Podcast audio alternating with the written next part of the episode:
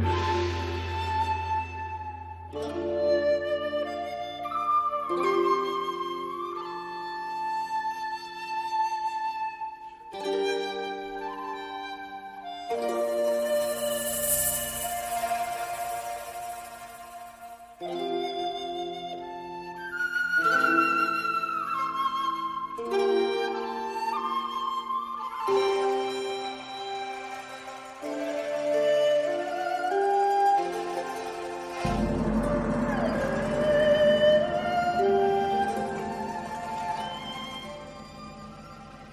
那如果现在这个汉服，因为我们毕竟是学设计的嘛，所以我们在想，这个汉服跟设计又能怎么联系起来呢？比如说从服装设计啊，能不能提取一些元素来作为现在这种现代服饰设计的一种 inspiration，或者说一种灵感来源呢？是是，他们如果用的话，这种东西，嗯这种服饰的话，会不会有市场？你们？开个篇啊，嗯先对设计做个定义。那个设计这个东西，我觉得它像狭义上的设计，我我学平面设计、工业嗯设计、illustration，anyway，嗯嗯，这个设计是指一种专门的门科，但是设计本身来讲，它是在你这个东西在没有做之前，我对它的一个整体宏观的规划。所以说，从广义上来讲，我们怎么推广，我们。一步一步的怎么去做，这个本身也是一种设计，就像可能有点像小斌在做的，可能最终的实体形式它。它最终实体是个电台，但是它可能前期规划是一个很宏观的系统。嗯嗯，所以说，汉服，嗯，呃，跟设计怎么连接？两部分，一部分是可能通过管理的，通过管理就是虚虚非实体的这种形式来讲，就是怎么组织。嗯就像刚才讲到的，我们会有活动，会有雅集两种形式，嗯。把大家更紧密的绑在一起。嗯、这属于然后战略层面的嘛？战略层面的，对，对。品牌战略层面的是吧？branding，branding，对。对我想讲一下，就是说，因为毕竟汉服是一个传统的概念，嗯。无论它创新与否，嗯。它光这个名词就是一个传统概念。嗯。比如说包含呃，就就离题一下，讲故宫这件事情，我们就想到是清宫，就是嗯或者是清明的明清时代的宫殿。嗯那如果它加上一些西方的东西的时候，它就要变成用更多的方式去融合。嗯那汉服如果要提取它的元素，我相信必须要用一种解构的方式。嗯那解构又包含它的具象跟抽象的部分。嗯因为如果我们直接拿，比如说一些花纹，比如说呃皇帝的那个龙啊、或者是十二张符哦上面那些嗯不同的纹饰，那是一个很具象直接的使用。嗯比如说有些我们在 T 恤上面就一只一条龙啊，那个是一个很很直接的这种做法，这种设计。嗯那还有另外一种是抽象的语言哦，抽象的印象哦，比如说我这件衣服中间有一条缝线，叫做哦就中缝，就是中线。哦，那嗯这个衣服其实必须是哦在传统呃衣服里面一定要有的，嗯，它的嗯原因是因为？对，它有两个功能性，是因为以前的布幅不够，所以它要再拼一片。哦那啊，后来它的意思就是说，因为你后来织布机变得大，它其实可以做的很很宽，它可以对呃 cover 过来。嗯那为什么要这样子呢？就是因为如果我们衣服歪了，我们看得到。嗯因为袍子哦，我们要知道，就是传统的衣服，就像各位穿的衣服，其实很素雅的，对，啊它没有很多的花纹，嗯所以衣服有时候歪了一边哈，这样其实看不到。可是有些哎线歪了，瞧一下，了解一下啊。啊所以其实其实古人哈，他们在穿着就是传统服，他们的服饰，其实我们现在传统服饰的时候，其实会不断的调整衣服，因为袍子有时候它比较宽松嗯哦，有对时候会跑掉。其实我相信大家也现在衣服也是一样，有时候哎一屁股坐下来就起来了，沙发说要理一理。对那那个这个就是一个一个一个标准这样。那这个其实就是很传统的一个语言。还有另外一个就是我的袖子不会接在肩膀上，嗯各位的袖子都接在肩膀上。对对。那为什么会这样子呢？啊，这是因为现在的剪裁是立体剪裁，那以前的平面剪裁不接在这个上面的原因，它呃意涵上面是说他们不希望身体跟手是分开的，啊，所以它的肌袖是在中间在接裁追求一，个整吗？是反正追求一个整的一个就完整对，是一个完整的意思。所以，但是因为布幅不够，所以只好再接了。所以为什么人家讲天衣无缝哦，就是说都没有接缝了，一件衣服就整个就织出来了。所以哦所以哦，对，就是因为我们这有很多的缝线，所以就知道是凡间的衣服，凡 所以我的意思是说，如果它能够分别成这两块，然后再用现在的语言去诠释，嗯因为我们长时间的对于服饰跟审美其实是受到西方的。就是我们现在在这个位置的，或者是欧洲的影响，嗯这并不是不好，因为文化版就多项的交流。嗯。可是，呃，我讲一个有点离题哈，就是宋代有个叫做呃宋代一个儒者，我可能忘掉他，不是很确定他名字，他就讲到一件事情，大家应该知道听过井田制度嘛，嗯。就是周代的时候一高种是中课本有考啊。对。如果这在下都是受过那个大学教育的，这个绝对的。对，然后井田制度很好玩，它就是大家都知道，旁边就是私田，中间是公田。嗯。对。啊，你要去耕自己的田，要去耕那个公，呃，就是这跟社会主义的概念有点像，它其实非常的美好，但是我们在历史上还没有找到证据，他到底有没有做过，因为其实我就讲以前的史料比较难追寻。嗯王莽曾经尝试去做这样的事情，嗯哦，就是新莽时代，就是呃呃，其实提提新莽不太好，为什么？因为他就是汉代把中东汉跟西汉切开来的啊，哦，当然这是有点呃开玩笑。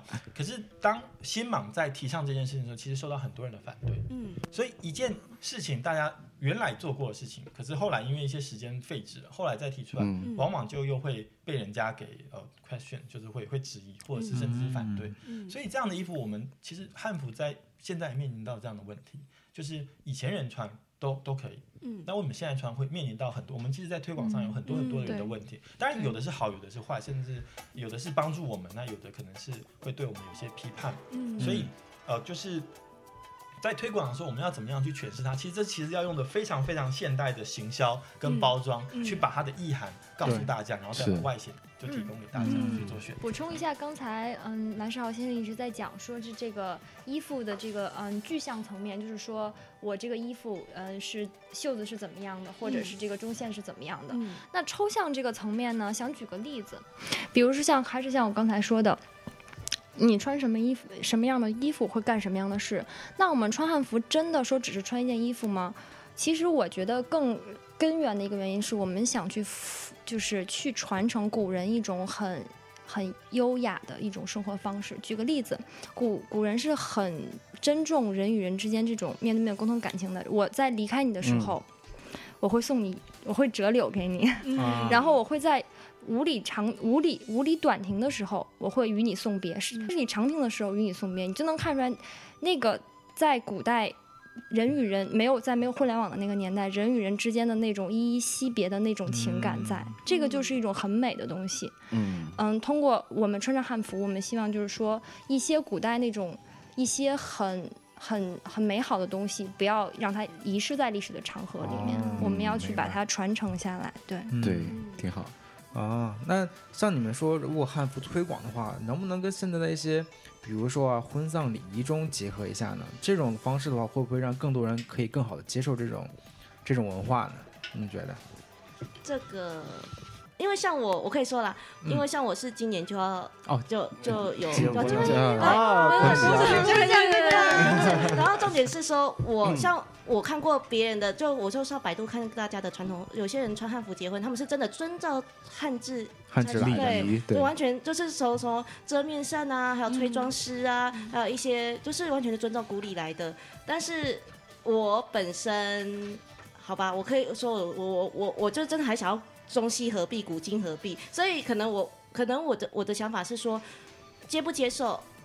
因人而异。嗯那至啊于像一些制度方面，就像就等等等一下豪哥就可以来介绍，因为他他可以讲的比较详细一点。那至于像我是走比较说成人的路线，对，然后豪哥对对，因为我想哈，其实五里不同风，十里不同俗啊，哦，就包含在呃，就是呃，就是中国大陆哦，就是你们国内，呃，我想你们到了其他地方说，哈，你们的婚礼是这样子办的啊，就是会有很多很多的差异。可是我讲，其实婚礼其实是很重要的事情，它其实跟我们单纯在西方看到的面相其实有不同。嗯怎么说呢？我们常讲自己是礼仪之邦啊、嗯或礼仪之邦。那礼是什么？很多人解释成礼貌，那其实不单是如此。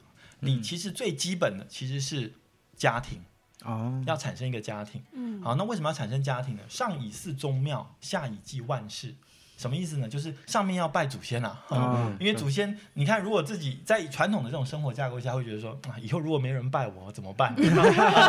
啊，对，到处都要去啊，包就做一个那个没有没有没有人祭祀的那样不行。嗯然后下以祭万事啊，就是要让呃香火延续。嗯，所以人家以前讲不孝有三，无后大嘛，对那其实是有这样子的概念。所以人家讲礼本于呃婚但它呢始于官，就是、嗯就是那种就是成年礼的意思，就是说已经进入礼教的社会。嗯可是婚礼其实呃不光是我刚刚讲，它是一个礼很重要的部分，嗯还有说它其实是一整套文化的一个最基本的核心。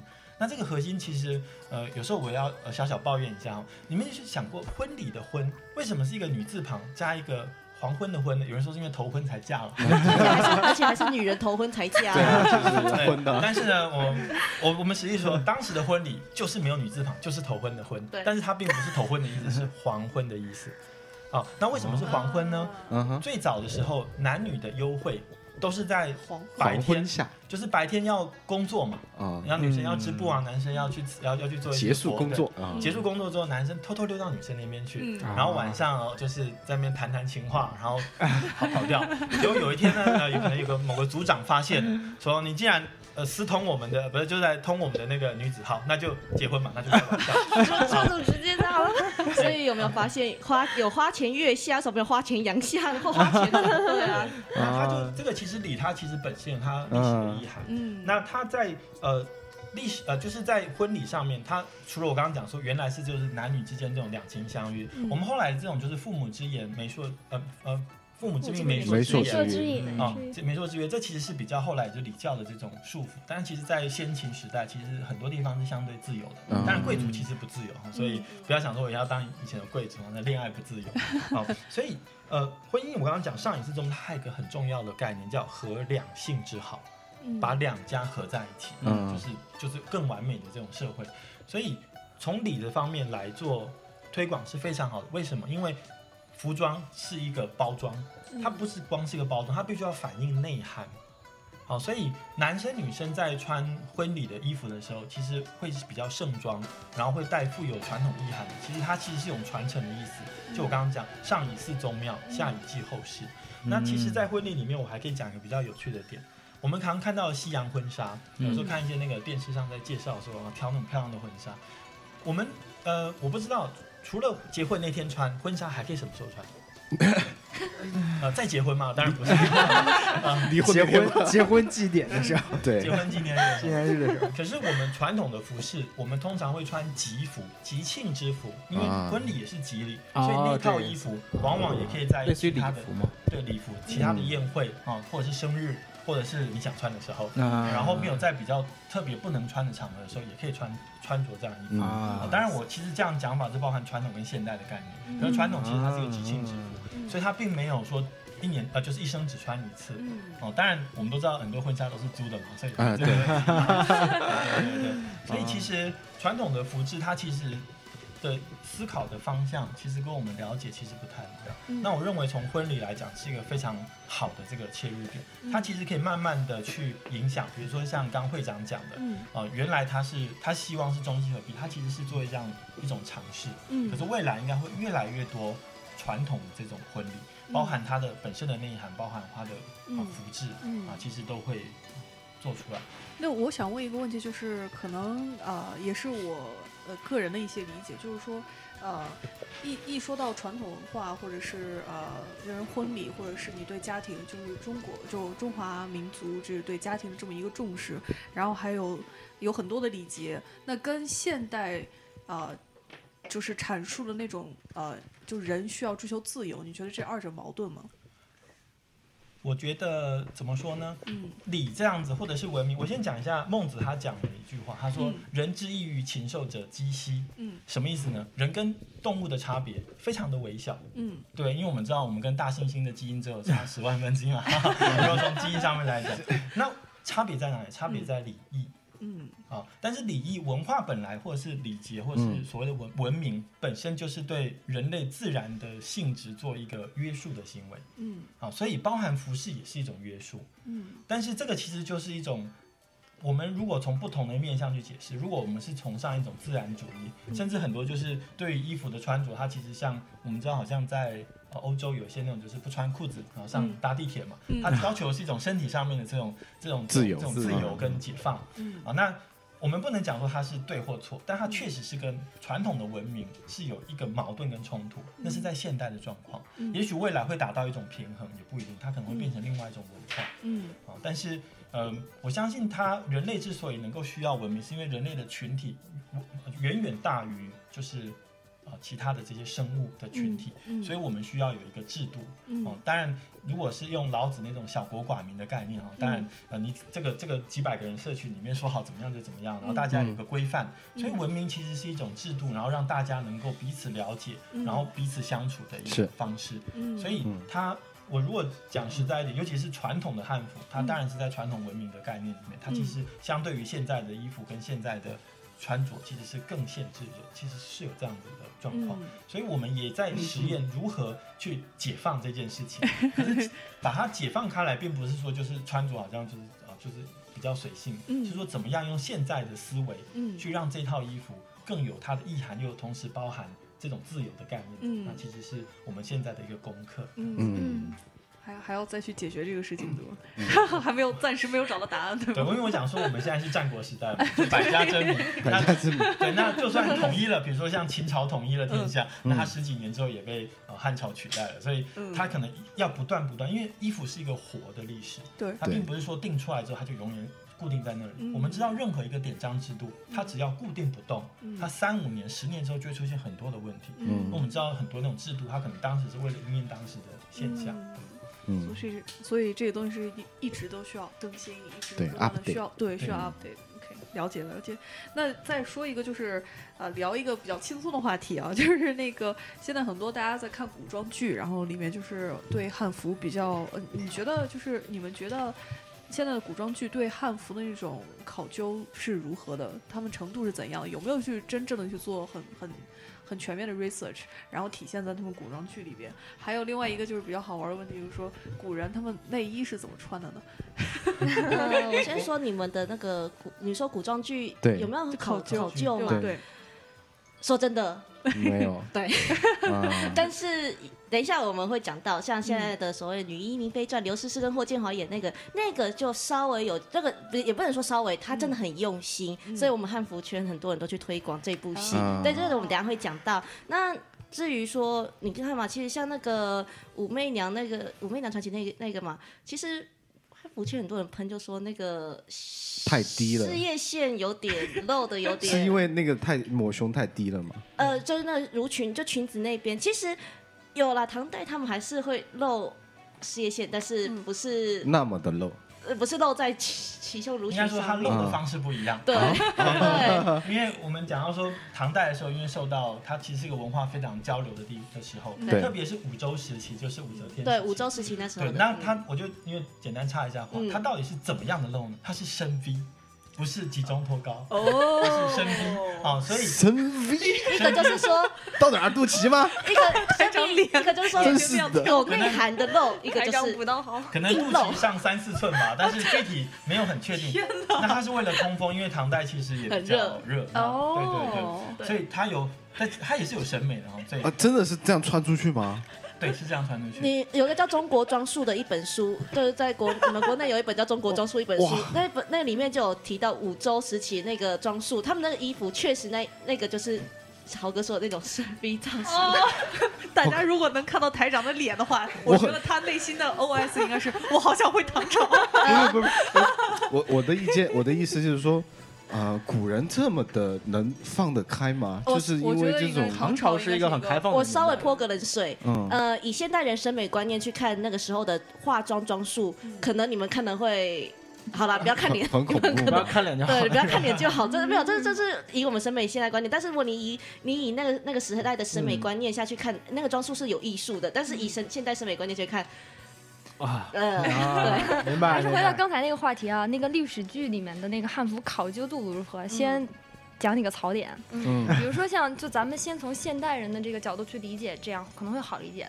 咱们穿衣服应该是，嗯衬衫，然后穿裤子，然后穿外套，对吗？嗯嗯但因为在在古代，你会看到一种很奇葩的穿法，就是大袖衫。你先不要管它这个具体长什么样啊，大袖衫有点类似于外套的东西，嗯它穿在了裙子的里面。你现在想象一下，你把外套扎在你的裤子里面是什么感觉？内裤外穿吗？一种很奇葩的杀马 特风格，估计外套扎到扎在了你的、你的、你的、你的裤子的里面。外套扎在里面，就是把你的外套插到所以哦你就可以理解，有时候他们那个古就是古装戏里面的那个不考究，如果说是稍微懂一点的人看那个就有点哭笑不得的感觉，哦你知道吗？哦，嗯明白明白，还是经过艺术处理的感觉。对对其实我可以简单归纳几个常见的问题哈。嗯第一个就是呃受日本影响的八字袖啊、什么意思呢？就是袖口大，但是袖子不够长，所以两只手合起来的时候会出现一个八的形状。哦，对，啊因为它是袖子过短造成。像我这个袖子哈，如果各位有兴趣，你们等一下看一下，很长的，它很长。哦，我的身高是一百八十这边这边公分这边，这边就是一点八米，可是我的袖子拉起来是二点七米。这个有什么说头吗？就说你根据身高必须有这个规定吗？对，它会有类似这样子的这个 两，大概乘一点五。那原因是什么呢？就是我们两只手合起来的时候，袖子是平平的合着的。哦，对，袖子是平平的合着的。嗯那呃，再来还有另外一个是我们常看到，就是我们呃戏里面不管哪个朝代哈，嗯都会有那种翩翩的公子作为男主角。嗯那他平常的衣服就是一件所谓的这种直居袍，嗯。啊，直居这个意思就是说它其实是一个比较现代的这种概念下的衣服，它外面罩了一件外套，嗯。可这是什么概念呢？外套我们常讲哦外套是什么样？是一个便服的概念，嗯。哦，但是它里面那件衣服其实是一个礼服，嗯。我们不会在正式的场合穿了一件燕尾服，外面罩了一件运动外套，嗯好，啊但是 对。因为它看起来有那个戏剧的那个亮点跟效果，是。哦，我们常在戏里面要怎么去分别主角跟配角呢？看衣服嘛，对不对？嗯。哦，对。最华丽的那个，所以他们用各种方式去告诉你那个是主角，嗯。所以这个无可厚非，因为他有戏剧上的需求。嗯。即便是他讲说他是考究的历史剧，他也许考究的是，呃，就是整个表现的进程，对。但他并不是在服饰上面作为这样子的呃在乎，还有另外一个是腰封，就是日本的和服，它会有女生的和服会有一个对哦，后面绑个枕头，对，对对吧前面是一个前面是一个袋子，很宽的嗯带子，这么宽大概。对，枕头吗？哦我就瞎说的那只是。还有对有人说那很像枕头。那我们在一些呃汉代的这些陶俑上面也看到类似的东西，嗯可是它什么？它其实是裙头，就是裙子上面那一块，呃那块那个布，哦它并不是额外穿好之后再加上一片。哦哦，，所以它这个裙头跟那个穿着其实是很多不一样。然后嗯还有另外就是，我们常常会在呃，就是戏里面看到男生的衣服，它前面还有另外一片一一片布，嗯然后哦，对对它下面做弧形。是是是，哦，那个只出现，往往只出现在礼服上面。对，哦，那个叫做碧碧玺玺。我讲碧哦玺其实是来自一个很有趣的东西。嗯如果各位有看到一些那种呃什么呃 Animal Planet 啊，或者是一些那种国家地理频道，嗯在访问一些非洲的那些或者是一些他们会部落的就一，小片儿，它有一个小片，呃就是遮羞布啊啊，因为他们可能他们的文化当然不是说好坏啊，他们嗯在那种文化底下他们这样穿，嗯，我们的先民应该也是这样穿。我觉得自从发明就是这样的。自从发明了衣服之后，觉得那块布 还是该很重要还是 还是有。我们应该应该保有传统。对，他们还是是怕走光，然后又在上面加点加点花纹。对，还是怕走光，所以已经穿了三四层，再加一片。所以你就可以看出来，中华文化对于先之前文就是文化的传传承承，对对。对它其实非常的重视，对。哦但是影剧里面为了需求，把原来它是有礼仪性的，因为它嗯。老老人家的东西哦，嗯。先祖的东西都会变成礼性。怎么说呢？我们印章喜欢刻篆书，对不对？嗯如果你刻个楷书，人家会说啊怎么弱弱的，怎 么那个刻个楷书一下就看得懂哈。嗯刻篆书还要讲说这到底什么字哦，嗯某某印啊，这是印嘛哈。还包含像玉器，我们人家很喜欢的玉哈，玉其实在先非常的远古时代的时候，它其实是工具。嗯但是它因为是很古老的工具，所以随着时代，它就变成了一个礼器，对。就是祭祀用的。哦。哦，所以原来的工具，因为时代，我们的华夏民族的文化，并不是把旧的东西丢掉，嗯。反而是把它提升到另外一个层次去，嗯。把它提升到一个文化。嗯。所以我们的文明是不断的积累，这也是为什么中华文化不同于其他古典、其他国家文化没有断掉的原因，嗯因为我们是不断在古典上面这一积累。对，虽然阿房宫已经不见了，虽然章华台已经不见，哦铜雀台已经不见了啊，虽然这些好像有些东西不见了，可是我们精神文化其实不断的积累。嗯对嗯，对，对，所以呃，会有这样子的这个特色，就是戏里面他为了要呈现戏剧的效果，所以他啊，吐再吐槽一个啊，嗯，那个暴露年龄的时刻，那个看没看过那个《少年包青天》？里面有个叫公孙策的，那简直就是我童年的阴影，就穿了一个白色的衣服，不知道是什么马甲，然后这个肩膀这么高，然后这边还画了一个竹子，还好你你还好你没说传统包青天，真的那件衣服简直就是对对，见过见过，所以记得。其实可以从另外方向去思考，就是如果你是戏里面的人，你会想每天这样子穿吗？啊，对，那就知道说那个那个是瞎为使了为了效果，而不是真正的效果。对，有时候就是嗯，的确传统也需要跟美美术那边美术美编那边去做妥协。嗯当时我嗯在 San Diego 跟一个那个做文化的先生就聊，他是嗯《还珠格格》的那个嗯就是考古那边的，哦还珠格格》曾经有一个那个专门是考古那样的团队给他们做的文案哦。哦。但是但是他们就像很多衣服，包括这这个虽然说不是汉服的，但是这个道理就是这样，就是说、有时候他那个电视剧，你不仅是要考虑到这个本身的还原层面，你还要考虑到你的受众。所以说两个结合嗯很难要求他说完完全全的考古，对对对。这个也是有一个弹性在的。嗯嗯，嗯。明白明白。好那关于刚才说那个古人有没有内衣之类的哈，我想大家都蛮好奇的，为什么不容易？为什么会有这样的问题？我其实非常的明白，因为不管是画里面或戏里面，我们都不太容易看到哈。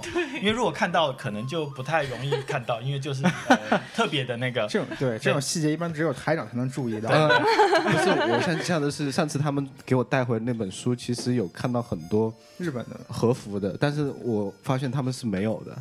没有内衣的吗？和服呃还是有，它还是有啊可能我看到都是脱过了以后的。这个这个我们私下分享啊。啊，那原因就是因为我们在画上面不太容易看，就很像你拍照不会拍到人家穿内衣一样。嗯，可是有几种照片，就像呃台长刚刚讲 哈，不穿衣其实有一些特别的画，它里面其实会画出内衣啊啊，那我们大家就知道什么画了。其实我对，什么什么宫什么，对，啊我我先什么宫什么图，你知道吗？啊，哔哔哔在在这之前，我先很简单一讲，我们我们以为汉服就是汉服而已，可它其实可以细分，细分成七种品相，什么意思呢哇哦？它可以变成所谓的帽子啊，手具，嗯就是戴在头上叫手服，嗯，就头头头呃头戴的那个衣服。那个手，对可是其实呢手心的，手，头的衣服就是帽子哈，即帽冠，其实比衣服还重要。所以《礼记》里面有冠礼，就是冠，就是把你的帽子戴上去，没有服礼，什么意思呢？嗯就是帽子戴上去，什么戴什么帽子，自然穿什么样的衣服。哦。所以以前人家是以冠来称服，是哦显身份的一个东西。官城对。服，就是人家讲，比如说以帽子绝变服而居，嗯。绝变其实是帽子，对。嗯。就是上面这个了，因为帽子其实比较广义的称呼，它其实戴上了某什么样的那种爵变哈，它其实要穿什么样的衣服，所以皇帝那个我们常看到皇帝啊，秦始皇啊，不是上面有那个有窗，帘，你知道吗？有窗帘。哦，我那我理解一下，讲那个帘子是干嘛？嗯，哦，那个帘子叫做流冕。啊，那只有皇帝在祭祀昊天上帝的时候，嗯他会用十二个。那那是干嘛用的呢？就跟我的中线一样，看自己有没有歪掉。如果你头歪歪，你会发现那个东西好像怪怪的。啊哦，那然后呢，再来就是让人家知道说你很专注，就是看着前面，哦不会说这样斜着偏样子啊，它有很多的意涵在，所以这样子的这个珠哦，子，明白。对，那设计，最多只有到对，十二个这真。是个好设计。嗯对，最多只有到十二个。我曾经在一些服装展看过十六个的，那就不知道他超越到哪里去了。他统治银去了河了，去了你研究的那个星星。对，他统统统治银河了，所以说明了 research 的重要性。对对，没错。对，然后它上面可能用五彩然后，或者是干嘛，它其实都有不同的意涵在。好，那我刚刚讲帽子，然后再来呢，还有内具就是内衣，嗯。然后外具就是外面的这个罩袍，嗯嗯。然后还有个套起来的啊，就是套的这个衣服，嗯比如说外套，然后还有足具，鞋子其实很重要。嗯，其实像呃什么样的服装配什么样的鞋，其实还是有规定的。嗯。啊，总不能够就是穿个夹脚拖，然后配个西装，当然这很奇怪嘛。哈嗯。啊，所以古人其实他们也有相对。那我其实其实可以呃，就是再离题一下讲木屐，嗯。日本那个木屐，其实以前中国也有木屐，嗯。不然你想想看，我们穿的这种布鞋，哎，下了雨怎么办？武汉博物馆还见到过，对还见到对，过而且也是跟那个形制很像，高高的，就是上面两片，然后这嗯。样一个平嗯台。嗯，可是我们的木屐有个特色，它是可以把鞋子直接穿上去。的，它不嗯，是说像你这种圈外机，对对对，所以这个是有点离题。那是一个 iPhone case 的感觉。对，就是防水的 case。呃，对，防水，case 不。然那个那 个仆役那个下雨天总不能把主人扛着嘛，对不对？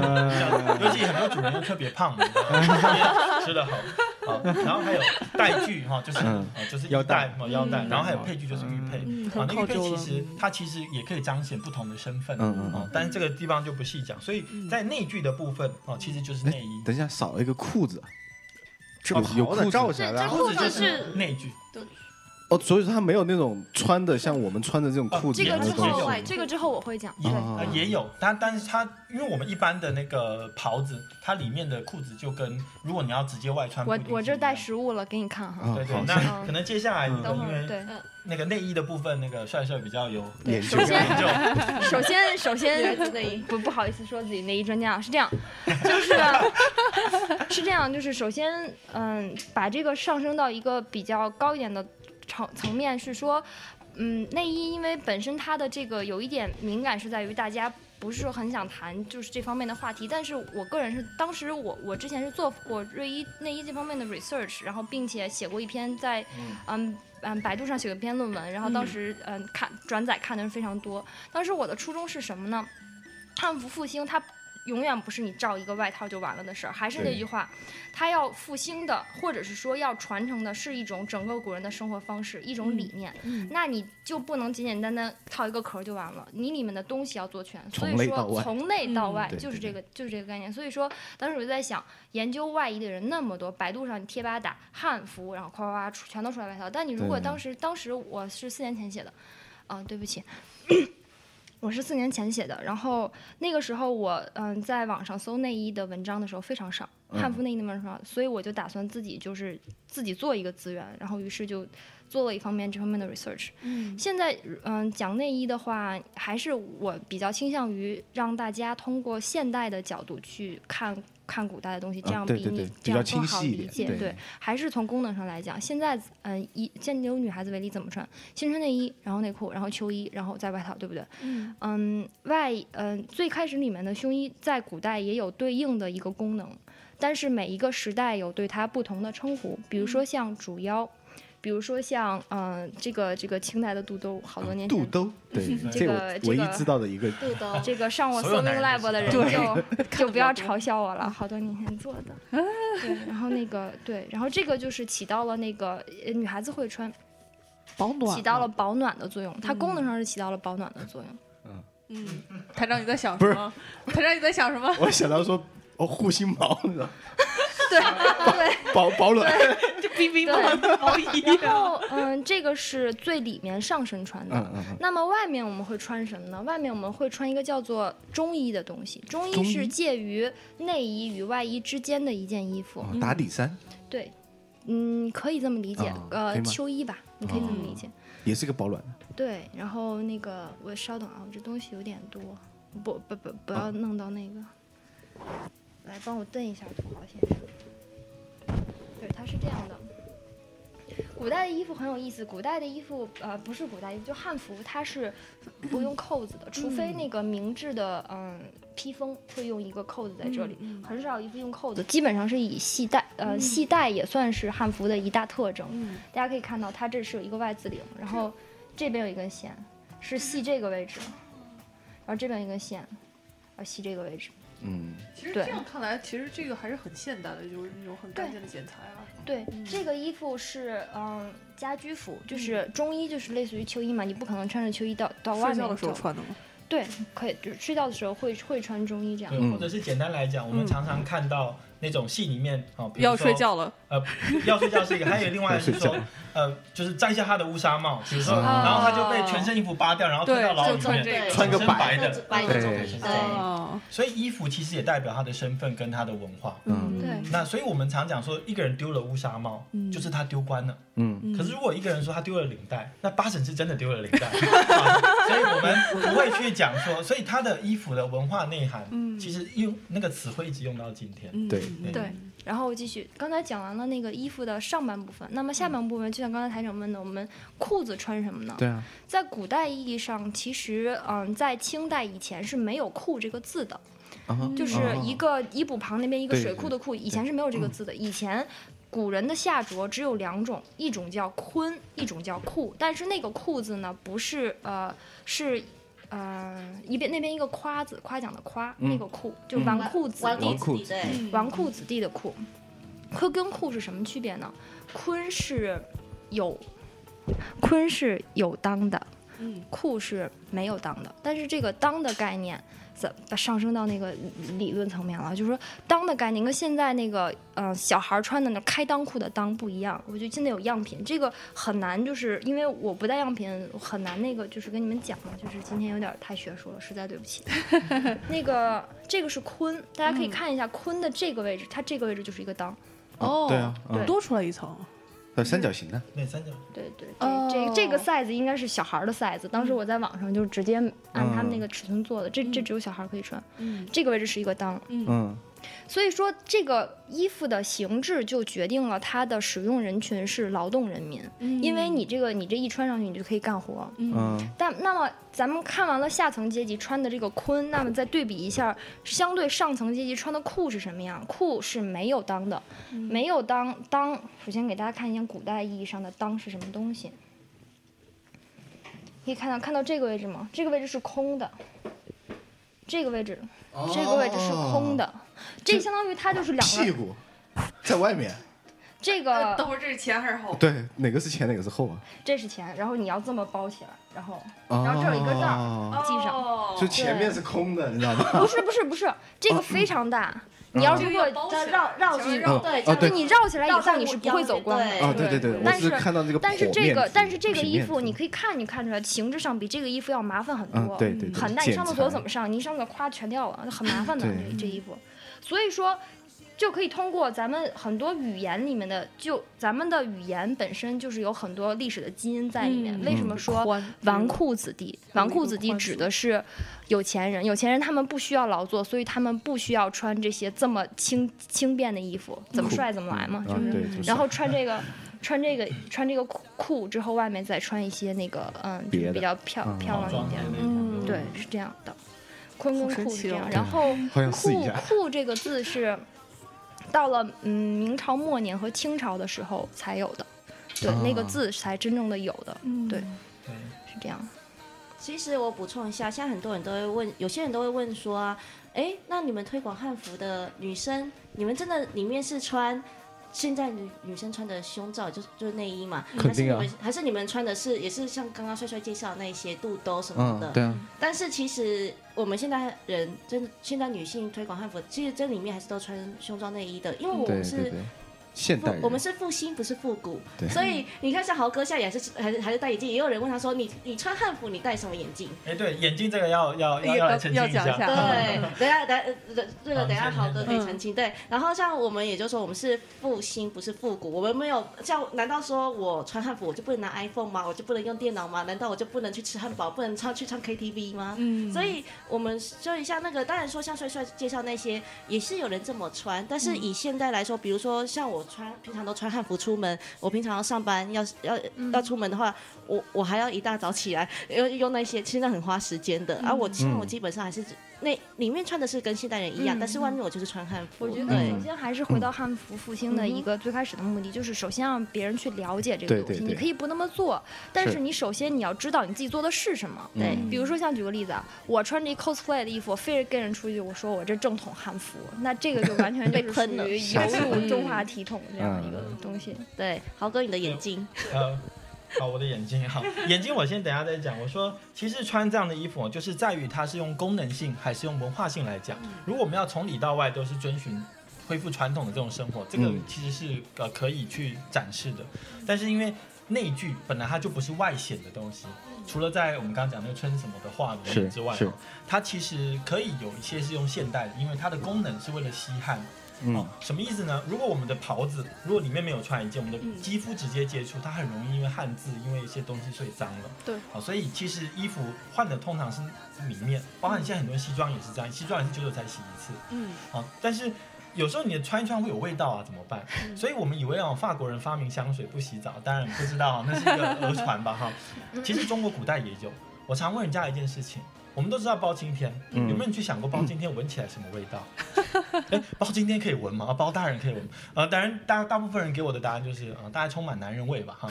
我说不是哦，通过史料可以瞥略有一瞥。对，因为对，因为呃，他在北宋时期哈、就是其实有，或者在宋代的时候，其实有很多用香的爱好者，嗯他们的袍子回去就摊开来，下面就焚香，嗯哦，甚至有一个我也忘掉这个宋代的官员，他有一个那种两公尺大、两米大的炉子哦，里面都焚香，衣服就披上去，所以。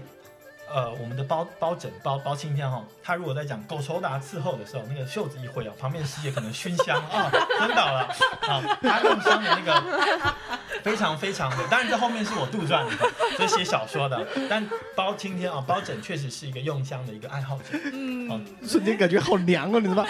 推出去斩了，然后就推出去斩了，你知道吗？那种感觉。不一定啊，也许他的香是偏向那种什么古龙水哦，也可以，可以，可，以因为。我不知道。什么的，对对对，那我刚刚要澄清眼镜这件事情，我常常戴眼镜在穿传统的服饰，嗯，那很多人就会讲说你不能戴眼镜。他说为什？我说为什么？他说因为古代没有眼镜。我说当然你要看古代是多古古代哈，因为嗯毕竟是这样。那在目前的史料哈，包含绘画里面，其实宋代就有眼镜，嗯甚至更早在呃呃对，就是南南宋的时候就有眼睛，但是有时候人家讲哦，其实在汉代的时候就有人透过那个玻璃嗯。发现它可以改变，就是矫正一些视力上的问题。嗯。嗯，那明明汉代就发明，为什么没有先发明望远镜？哈，这个天文学就有长足的进展。啊对对对，题外话讲，呃，啊，因为中国的天文学其实是历史上最完整，然后最古老的。可是它为了是帝王的服务，所以它没有走向科学。啊，我们记载了很多的这样子这个事情。嗯哦，所以呃，其实服装哦，还是就是我刚刚讲七种，可是其实七种现在要能够完全的展示出来，其实很少。其实很多人连冠都不戴了，就是嗯帽子都不戴了。嗯哦，对，所以其实服装呃，它的各个的面向还有它的使用，其实是在呃群体里在汉服复兴里面，其实是慢慢一步一步来，然后它会逐渐的完善。嗯那我刚刚讲。最后统一天下，不知道是谁的理论，嗯现在各个山头林立。那就算他统一天下，也会改朝换代。嗯我讲的是汉服的这个文化的氛围。嗯，很棒。然后再聊一下刚才台长的疑惑，就问这个帽子为什么是这个样子？它这个形状有什么讲考究？为什么是这就是个布料？它是一个菱形的，海绵包包，对，听众们看不。见，就是一个海绵宝宝的我我简单的介绍一下这个帽子的形状，它就像是一个方形的垃圾桶。啊当然这样讲不好听了，它就是个方形的。然后它这个是所谓的呃，就是纱做成的一个方巾。嗯嗯我们讲巾跟冠啊、有时候是不太一样。羽扇纶巾，对，羽扇纶巾那个是巾，那冠哦是那个、就是那个一个密就是冠啊，就是那个啊冠冠冠军冠的冠。冠军那因为冠，的话是动词，冠的话其实是名词，呃但是这个不一定是这样分呢、哦，就是发音上面的问题。那其实金帽哦，它其实有数百种，以前还有一本书里面是那种就金帽谱，嗯啊，然后我还在宋代的画上面看过有那种专门卖帽子的店，嗯其实很合理嘛。我们现在有些去梦里面逛街的时候，会看到有那种专门卖帽子的店。对其实宋代或者是明代的时候，你到那种哦，比如说汴京，如果今天我们到《清明上河图》里面去，嗯就会找到这样子的店。啊啊，或者是小贩在旁边兜售。嗯好，那其实帽子其实蛮好玩的。如果今天是这种比较常服啊，或者是平常穿的衣服，嗯它的帽子就没有限定。嗯可是如果是你看，如果是当军人，他的帽子就不能够乱戴。嗯你看他能够、将军戴一个呃鸭舌帽或者是厨师帽嘛，啊，当然不行嘛，啊，那当然就是人家就知道他在开玩笑了嘛。嗯啊，所以像我戴这个帽，它是一个方形的帽子，然后叫做方巾。那呃，在明代的时候也有类似的叫做四方平定巾。我现在讲一个小故事，嗯帽子也可以拍马屁，怎么拍马屁呢？哦。明朝啊，就是刚得到天下，洪武年间啊，就是朱元璋的时候，嗯。有一个官员，我现在忘记他叫什么名字他就上了朝，带了一个有点不太一样的帽子。嗯皇帝就好奇啊，你戴了什么帽子？他说：“圣上，这叫做四方平定金，代表现在四方已经平定了。”皇帝又龙心大悦。当然，这个故事可能经过有一些人的这个润饰哈，嗯但是其实帽子有数百哦，甚至是可能有数千种，那大家会不断的去啊做一些变化。嗯那我讲一个比较有趣的是，我们常常看到的，呃，宋代有一种帽子哈，呃，官员的帽，它旁边有两根长长的。对对，就是那个耳朵竖在后面的，对还有还有竖在这里，像兔子，对对对对我要 refer 给你们最有意思，长成这个样子。对，那是一个翅啊。那那个东西是怎么来的呢？它其实原来哈是帽子上面的一个绑的那个带子。后来宋代人觉得那带子垂下来不太好，就把它弄成直直的。我以为是保持平衡的呢。但那个有好处，就是你走路的时候帽子有没有戴平，那个其实是看得出来所以它其实有多重的意涵。嗯那到了明代之后，他们就把它扩张起来，变得像那个那个翅膀一样，嗯。像那个飞呃那些嗯。鹅啊那些的，呃不是鹅，那个叫什么蜻蜓的那种翅膀，啊。那形状不太一样，很像米老鼠。嗯。那王公皇帝跟那个叫做王侯的，嗯。他就翘上去了，叫做对对翼善官。逆相关这样的，嗯，对有点或者嗯在我角度看，像像米老鼠的人。很。像这个真的很对，所以那些帽翅啊，嗯。就是旁边这些东西啊，它是怎么来？它其实原来只是绑带，嗯。就是后面因为帽子戴上去之后，有的人头大头小嘛，嗯或者是今天脑袋比较一个头两个大的，他 就 放松一点，他可以把它绑起来。哦，对，所以帽子对，那我这个帽子叫做网呃，不是，就是它是一个纱的这种、呃形制，但它也有用缎去做的。怎么说呢？冬天的时候比较冷，嗯有时候要、呃头要保暖它就会用缎。嗯那夏天热的时候要散热，它就用这种纱的，就是比较透。啊所以如果在画像上面看到它的，看得到它头里面的那个髻的那个形状，嗯，那那个就是夏天。夏天的装扮。那如果它看起来是很厚实的，嗯。那那个就是冬天的装扮。嗯。哇啊，然后还有再来就是讲，我刚刚讲说这个是帽子，呃，就是巾，那还有一种是冠，冠啊，像那个凉冠，就是它上面有梁，啊，那个其实就是按照不同的品级，嗯，那那个也是在特别的时候配合最隆重的衣服才会戴。嗯那皇帝还有绝变，就我刚刚讲的很多那个像窗帘一样，哈，嗯那个帘子一样的那个东西。嗯所以不同的衣服它有搭配，不同的搭配，嗯但是最自由的其实是在那个民间的这些常服或者是便服，就像我们穿的 polo 衫，你要戴什么帽子都可以。嗯，可是你今天呃有有有个军职，你就不能够呃随便戴。我再讲一个很有趣的哦，我放在时间上面啊，嗯那个很有趣的点就是呃，刚才我们讲到婚礼，嗯有没有想为什么新郎会叫新郎官？因为帽子吗？呃，因为帽子也是一个，我现在会就是因为我有点有点离题了哈。嗯它的帽子上面，我将会解释一个很有趣的东西。新郎官是因为在宋代的时候，嗯哦，他们出现一种风俗，嗯就是平民老百姓嗯可以在结婚那一天穿官服，啊，僭越一品哦，新郎官，对，啊，他可能穿九品。这么来的？啊，所以到了明代的时候，吼，就是如果没有，他就可以穿一个啊鹌鹑，嗯。哦，那就是九九品官，大家会解释哈，就是不同的那个衣服。嗯。啊。但是呢，据说了，嗯。有老百姓胆敢一次僭越九品，穿一品官的 衣服这样哈，啊，因为怎么穿明朝黄袍呢？啊黄袍可能就脱出去了，灭了九族了，对，因为在结婚的时候，那个时候可能那个衙役到你家说，哎，你怎么可以这样穿官服？说啊，来我们结婚请客，所以后来就都啊可以，不了了之对，不了了之，所以这就变。啊那很有趣的，新郎官的那个帽子嗯。也是官帽，嗯在明代的时候，它上面会有两个簪花。嗯。哦，嗯。但那个簪花，一般的官员在上朝的时候是不会放簪花的，嗯。因为就你天天结婚呐、还有另外一个进士科取状元，状元在宴会的时候。人家怎么知道你是状元？大家都穿那个状元，啊都是嗯都是那个进士科的那个衣服嘛。嗯，他的那个帽子上面就会有两个金花，嗯哦，那个是特别去标示说他是状元。